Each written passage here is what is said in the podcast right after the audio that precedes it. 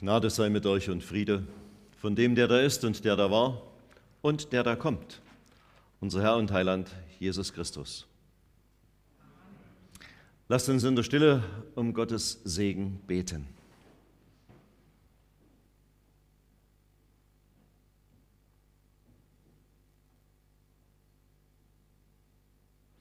Herr, du gibst uns jetzt dein Wort und da bitten wir dich, gib, dass dieses Wort in uns etwas auslöst, dass dieses Wort uns nicht nur zu neuen Erkenntnissen verhilft, sondern vor allen Dingen auch in unserer Lebensgestaltung irgendwo prägend wird. Du hast es ja nicht ausgedacht zum drüber diskutieren, sondern dass es uns näher zu dir bringt, dass es uns führt. Und dazu segne bitte Reden und Hören. Amen. Liebe Gemeinde, der Predigtext für den Pfingstmontag dieses Jahr, das sind acht Verse aus dem vierten Kapitel vom Johannesevangelium. Dem ersten äh, Teil dieses Kapitels kommt ja dann noch eine Geschichte, wo Jesus den Sohn eines königlichen Beamten heil, äh, heilt. Und die ersten 42 Verse dieses Kapitels reden von einer Begegnung Jesu mit einer samaritanischen Frau, und dem, was diese Begegnung dann auslöst. Im Grunde genommen müsste man alle 42 Kap äh, Verse, Kapitel wäre ein bisschen viel, äh, alle 42 Verse bedenken. Das können wir nicht. Ich muss aber ein Stück die Vorgeschichte erzählen. Jesus verlässt Jerusalem, äh, beziehungsweise die Jordan-Gegend und will von Judäa nach Galiläa. Und dann steht hier der Satz, er musste aber durch Samarien reisen. Nun könnte man sagen, stimmt ja gar nicht. Dieses Muster ist nämlich keine geografisch zwingende äh, Vorgabe. Er hätte können auch einen anderen Weg wählen, zwei andere Wege. Und es war auch kein Termindruck da, denn das merken wir, dass Jesus dann dort in Samarien mehrere Tage bleibt. Gar keine Eile.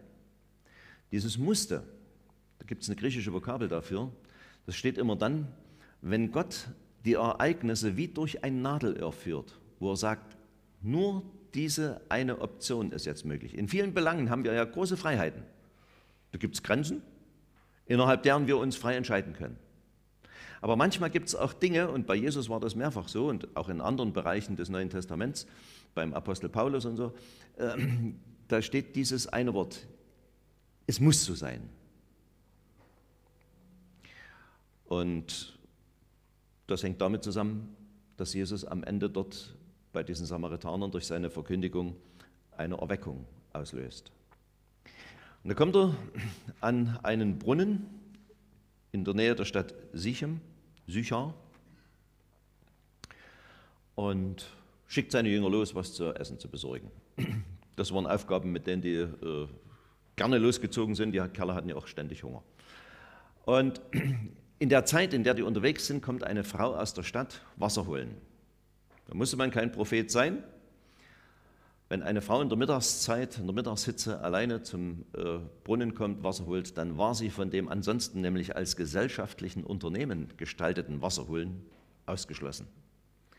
Sie war sozusagen eine Geächtete. Jesus verwickelt sie in ein Gespräch über das lebendige Wasser, das er zu geben gewillt und in der Lage ist. Und dann kommt es zu einem Gespräch über ihre familiäre Situation, wo die Frau äh, auf die Aufforderung von Jesus, sie möge denn nach Hause gehen und ihren Mann holen und wieder herkommen, sagen muss, ich habe keinen Mann. Und da sagt Jesus, das trifft zu, fünf hast du gehabt und mit dem du jetzt zusammen bist, das ist auch nicht dein Mann. Diese fünf Männer können eine ganz legitime Sache sein, über die Leviratsehe kann man jetzt nicht ausführen, wäre das durchaus denkbar. Aber die Situation, dass die Frau als Ausgestoßene dort an den Wasserbrunnen kommt, deutet auf eine andere Lebenslage hin. So. Und an dieser Stelle setzt dann unser Predigtext ein. Die Frau spricht zu ihm, Herr, ich sehe, dass du ein Prophet bist. Unsere Väter haben auf diesem Berge angebetet und ihr sagt, in Jerusalem sei die Stätte, wo man anbeten soll. Jesus spricht zu ihr, glaube mir, Frau, es kommt die Zeit, dass ihr weder auf diesem Berge noch in Jerusalem den Vater anbeten werdet. Ihr wisst nicht, was ihr anbetet, wir wissen aber, was wir anbeten, denn das Heil kommt von den Juden. Aber es kommt die Zeit und ist schon jetzt, in der die wahren Anbeter den Vater anbeten werden im Geist und in der Wahrheit. Denn auch der Vater will solche Anbeter haben. Gott ist Geist und die ihn anbeten, die müssen ihn im Geist und in der Wahrheit anbeten. Spricht die Frau zu ihm, ich weiß, dass der Messias kommt, der der Christus heißt. Wenn dieser kommt, wird er uns alles verkündigen. Jesus spricht zu ihr, ich bin's, der mit dir redet. Oder ich bin's, der mit dir redet. So kann man es vielleicht besser betonen. Der Herr segne sein Wort an uns allen. Amen. Liebe Gemeinde, nachdem die Frau ihre persönliche Situation von Jesus offengelegt bekommt, äh, merkt sie, vor dem kann ich nichts verbergen. Und jetzt sagt sie, ich sehe, dass du ein Prophet bist. Das ist aber noch keine ausreichende Qualifikation für irgendwelche Ansprüche. Und dann kommt eine Reaktion, die mag uns unverständlich erscheinen oder vielleicht als Ablenkungsmanöver vorkommen.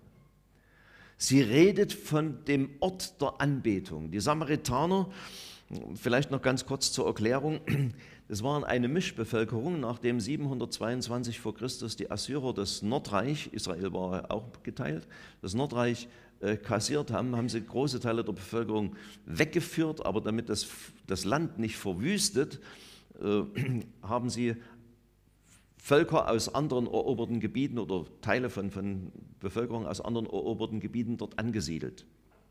Und die haben sich vermischt mit den Juden. Und als heilige Schrift galt den Samaritanern ausschließlich die Tora, also die fünf Bücher Mose. Da glichen sie den Sadduzäern, den hohen Priestern, die haben auch nicht mehr anerkannt, Propheten, Psalmen, Schriften, so war alles kein Wort Gottes für sie. So. Und deswegen ist das, was hier ein Gespräch ist, auf, aus diesem Hintergrund der Tora, der fünf Bücher Mose, auch ein Stück zu verstehen. Ist es ein Ablenkungsmanöver dieser Frau oder geht es tatsächlich um die Frage, wo findet man Gott? Und das wäre eine echte Frage. Ich bin geneigt, das Zweite anzunehmen. Und Jesus nimmt ja die Frau auch mit dieser Frage ernst. Wenn wir im Kapitel vorher beim Nikodemus schauen, der kommt mit einer süßholz geraspelten äh, Anrede zu Jesus. Wir wissen, du bist ein Lehrer von Gott gekommen. Und Jesus wischt das alles mit einer Handbewegung weg und sagt, pass auf, Nikodemus, wenn du nicht von neuem von oben geboren wirst, als Wasser und Geist, kannst du alles sparen, wird nichts. Kannst du Ewigkeit vergessen. Aber bei dieser Frau nimmt er ernst, was sie entgegenhält. Scheint mir so zu sein, dass Jesus das auch so sieht. Sie hat ein echtes Interesse an Anbetung.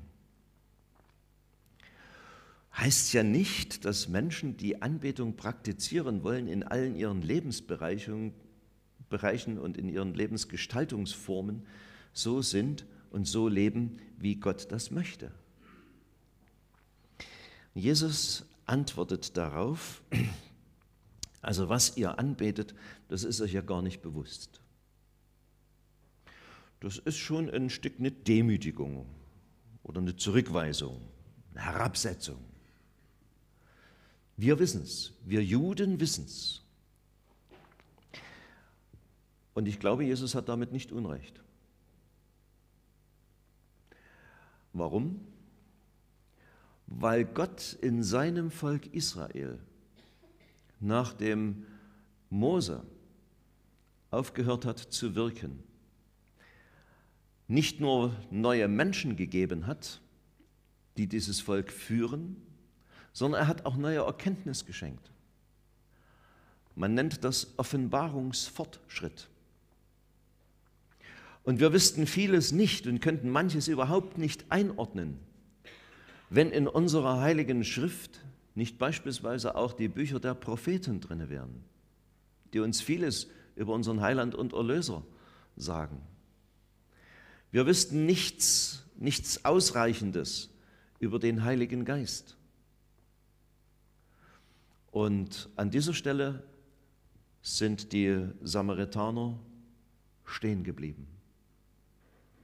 Sie haben vieles nicht zur Kenntnis genommen, was Gott im Nachhinein noch an Erkenntnis geschenkt hat. Und dann kommt ein Satz, der vielen unglaublich schwer im Magen liegt oder in die Nase fährt. Das Heil kommt von den Juden. Nicht die Juden sind das Heil, aber es sind Menschen jüdischer Herkunft. Und am Ende der fleischgewordene Gottessohn Jesus Christus, der von der menschlichen Seite her Jude ist, durch den das Heil in diese Welt gekommen ist. Und wer immer das abstreitet, bestreitet Gottes Wirken. Und wir sind in einer Zeit, wo das wieder nicht nur in Deutschland, sondern auch in anderen Völkern und Ländern verstärkt zum Ärgernis wird. Und dann kommt der Satz mit der Anbetung und dem Geist. Und das ist wohl das, was diesen Text zu Pfingsten gebracht hat. Es kommt die Zeit und ist schon jetzt, in der die wahren Anbeter den Vater anbeten werden im Geist und in der Wahrheit, denn auch der Vater will solche Anbeter haben. Gott ist Geist und die ihn anbeten, müssen ihn im Geist und in der Wahrheit anbeten. Was Jesus hier sagt, ist im Grunde genommen auch schon eine verkappte Andeutung, dass der Tempel in Jerusalem mal irgendwann äh, nicht mehr sein wird. Denn das hat ja die Frau gesagt. Wir sollen hier anbeten nach der Lehre unserer Väter. Es geht um den Berg Garizim. Und ihr sagt, in Jerusalem sei die Stätte, in der man anbeten muss. Und Jesus macht ja deutlich, im Grunde genommen ist der Ort von völlig untergeordneter Bedeutung. Man könnte es regelrecht als banal bezeichnen letzten Endes, wo angebetet wird. Die innere Haltung ist maßgeblich. Das Wie ist entscheidend. Im Geist und in der Wahrheit. Was heißt das? Im Geist, das heißt vom Heiligen Geist geführt, vom Heiligen Geist angeleitet. Und da finden wir beispielsweise in den Psalmen gute Beispiele. Im Geist anbeten heißt aber auch vom Heiligen Geist gefüllt und geprägt. Und im Grunde genommen müsste man über diese ganze Frage regelrechte Seminare machen. Vielleicht wird es ja nächstes Jahr zur Pfingstrüstzeit der Gemeinde. Was macht der Heilige Geist? Im Johannesevangelium im 14. und im 16. Kapitel, in den Abschiedsreden, spricht Jesus über die Verheißung des Heiligen Geistes und über das Werk des Heiligen Geistes. Und da ist ein Satz von einer unglaublichen Wucht, der aber gerne überlesen wird. Er wird mich verherrlichen. Der Heilige Geist ist am Werk, um Jesus groß zu machen. Überall, wo Jesus bagatellisiert wird, wo er als einer unter vielen erscheint, wo er ersetzbar dargestellt wird,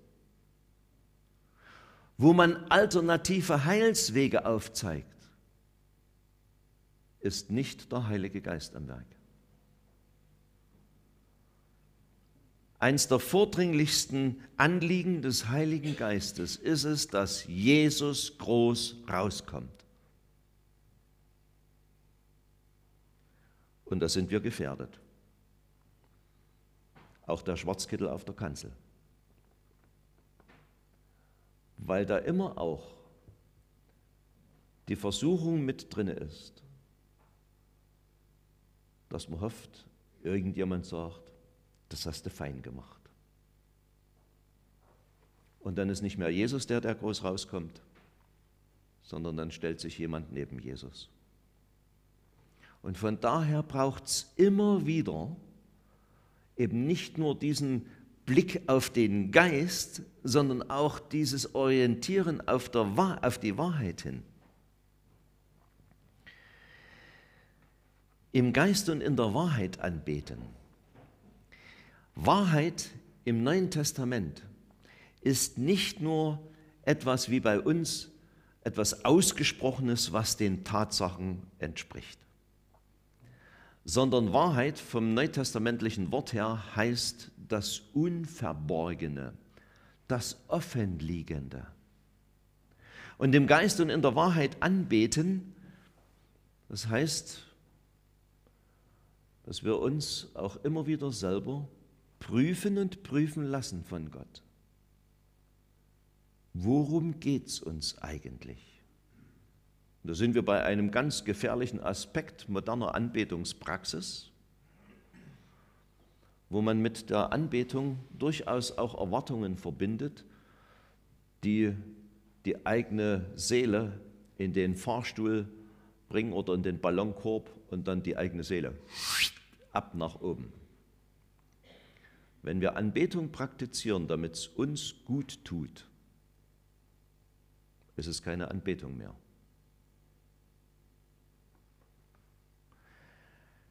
Die ihn anbeten, müssen ihn im Geist und auch in der Rechenschaft darüber anbeten, was sie mit dieser Anbetung bewirken wollen.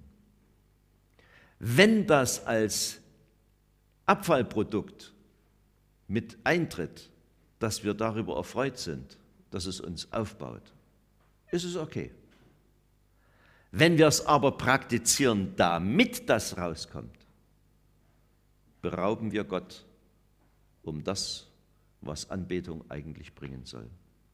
Tut mir leid, möglicherweise habe ich mir jetzt Minuspunkte eingesammelt, aber die Schrift sagt es nicht anders. Zum Schluss sagt die Frau, dass sie was weiß vom Messias, der da kommen soll und der da Christus heißt, das heißt der Gesalbte. Das ist äh, die Übersetzung des Evangelisten. Messias ist das hebräische Wort. Christus ist das griechische Wort mit lateinischer Endung. Auf Deutsch heißt es der Gesalbte. Und da antwortet Jesus nur noch ganz lapidar drauf, ich bin's, der mit dir redet. Und damit macht er der Frau deutlich, dass Gottes Zuwendung nicht davon abhängt, ob ein Mensch in seinem Leben ein Höchstmaß an Tadellosigkeit hinkriegt, sondern dass Gott offensichtlich da ganz andere Maßstäbe hat und das hat wieder etwas damit zu tun, was wir vorhin bei diesem Gedenkspruch für, die, für das Ehejubiläum hatten. Das geht über die Vernunft hinaus. Da ist manches einfach so, dass man sagen muss, kapiere ich nicht. Wie kann denn sowas sein? Ja, weil Gott daran interessiert ist, uns Menschen für sich nicht nur einzunehmen, sondern für die Ewigkeit zu gewinnen. Und dazu ist der Heilige Geist am Werk, um ihn zu verherrlichen, Jesus groß zu machen und uns in die Ewigkeit zu lotsen. Amen. Und der Friede Gottes, der höher ist als alle Vernunft, bewahre unsere Herzen und Sinne in Christus Jesus. Amen.